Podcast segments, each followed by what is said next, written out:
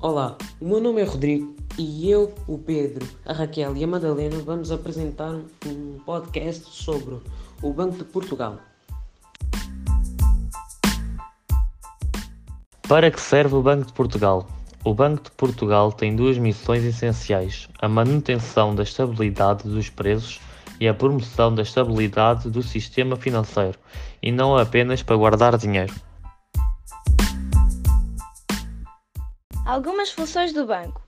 O Banco de Portugal desempenha várias funções relacionadas com estas missões: política monetária, gestão de ativos e reservas, supervisão prudencial, supervisão comportamental, sistemas de pagamentos, entre outros. Quando e onde foi fundado o Banco de Portugal? O Banco de Portugal foi fundado em 19 de novembro de 1846 em Lisboa.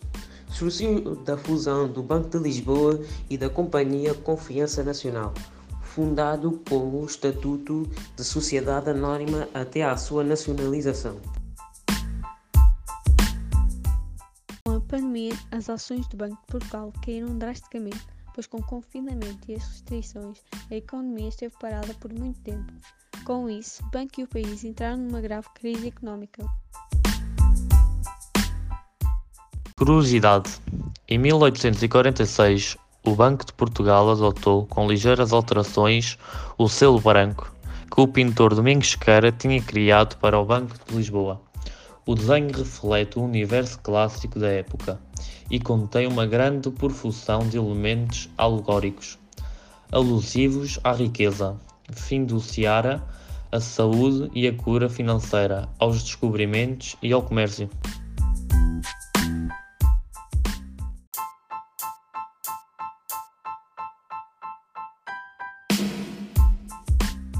Este foi mais um dos nossos podcasts. Espero que tenham gostado e fiquem bem!